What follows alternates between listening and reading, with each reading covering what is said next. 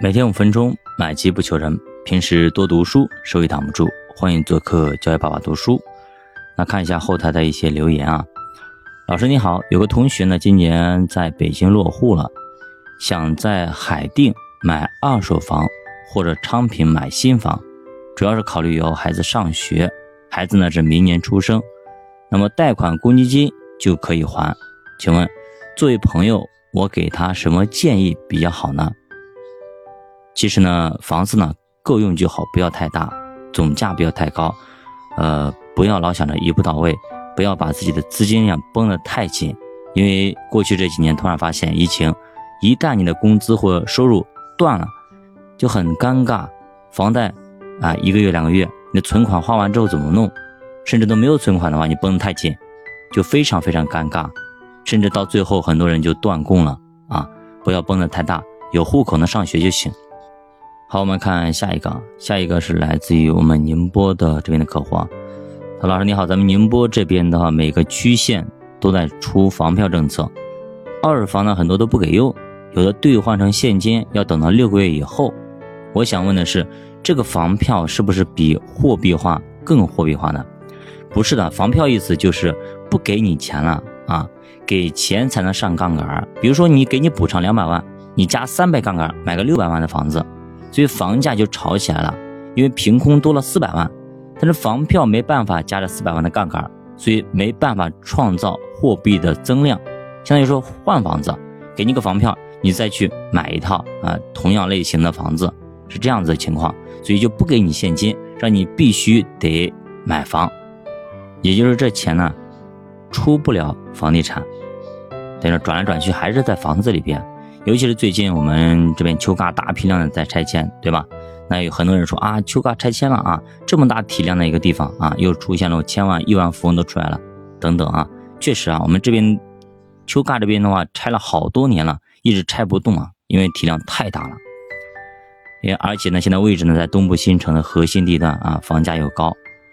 好，我们来看下一个啊，下一个是那个老师你好，那个我是地产从业者。所以呢，在公司和碧桂园有不少合作项目，那他现在的资金呢不容乐观，少量融资覆盖不了他的债务，那么核心问题是缺乏一二线核心城市的资源储备，手里大部分资源都在这种低端的地方，核心地段没有，所以现在的情况是打折都难以变现。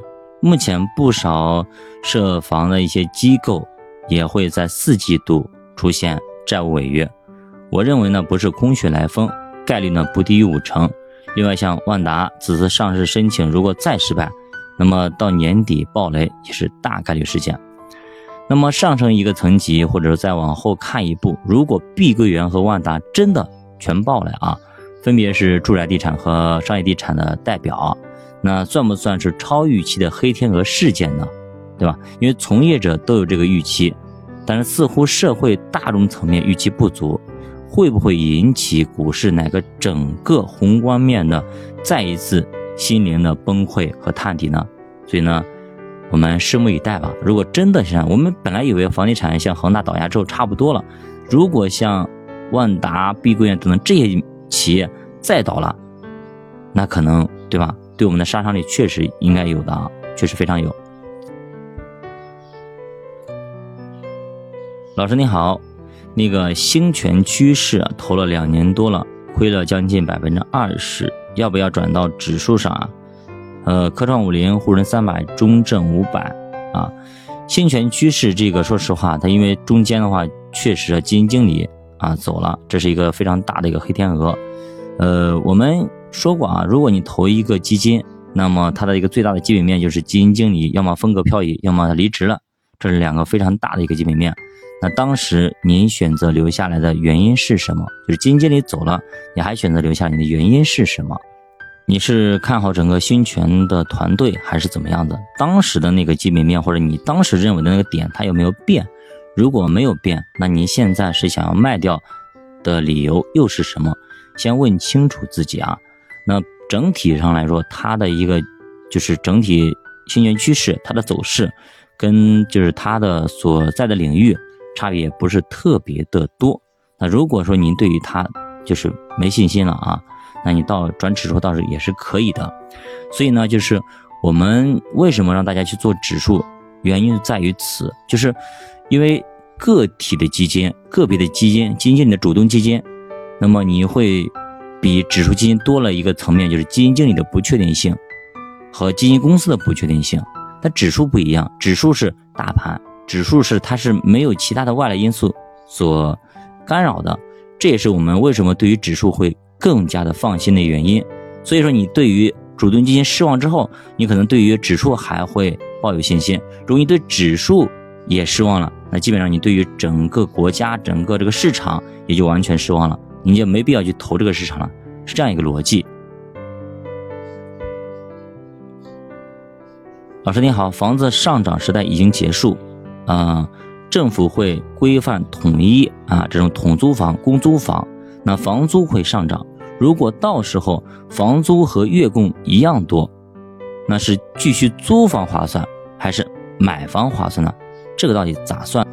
其实我以前给大家有算过这个账，或者我们读过一本书啊，它有一个呃租金房价比啊，一般情况下是百分之三哦，那个是《富爸爸穷爸爸》里面有一个百分之三。那么如果说是低于百分之三，那租房划算；如果说超于百分之五，那就买房划算。那么百分之三到百分之五之间，那就看您个人的爱好以及未来租金的走势。那另外还有一点，你家里有没有小孩？你要不要用这个房子来落户要上学？如果有，那也没办法，对吧？那肯定要去买房。这是一个不是纯投资的东西，因为房子属性加的东西太多了啊，太多了。除非以后呢，呃，上学也无所谓有房没房。呃，落户也无所谓有房有没房，那基本上啊，这个房子就真的是纯啊居住属性啊，它的一个其他属性就会少很多啊，少很多。好，再看一下，嗯，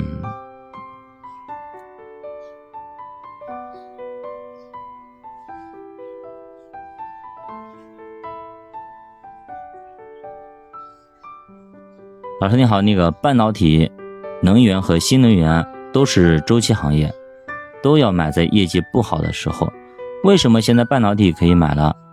哪些方面分析出现在是半导体的底部，不是新能源和能源的底部呢？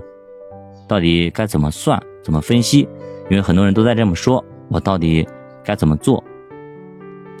其实现在是所有大家都的底部啊，都便宜，因为现在整体市场就是这样子，都没新鲜。肯定都便宜啊！你想买新能源也可以去，也可以买的。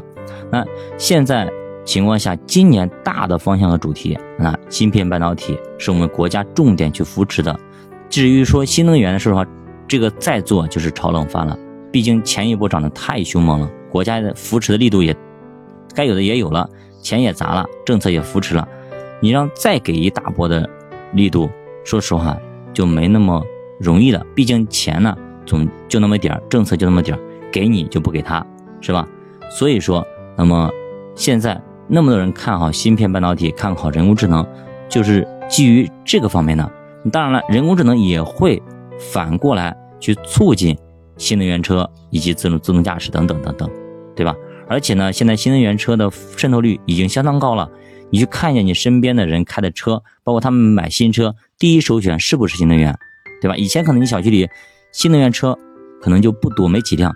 你现在现在再去看一下，那基本上百分之三四十，甚至多的话百分之五十，尤其是新车啊，新车的占比会更高，就是这个原因。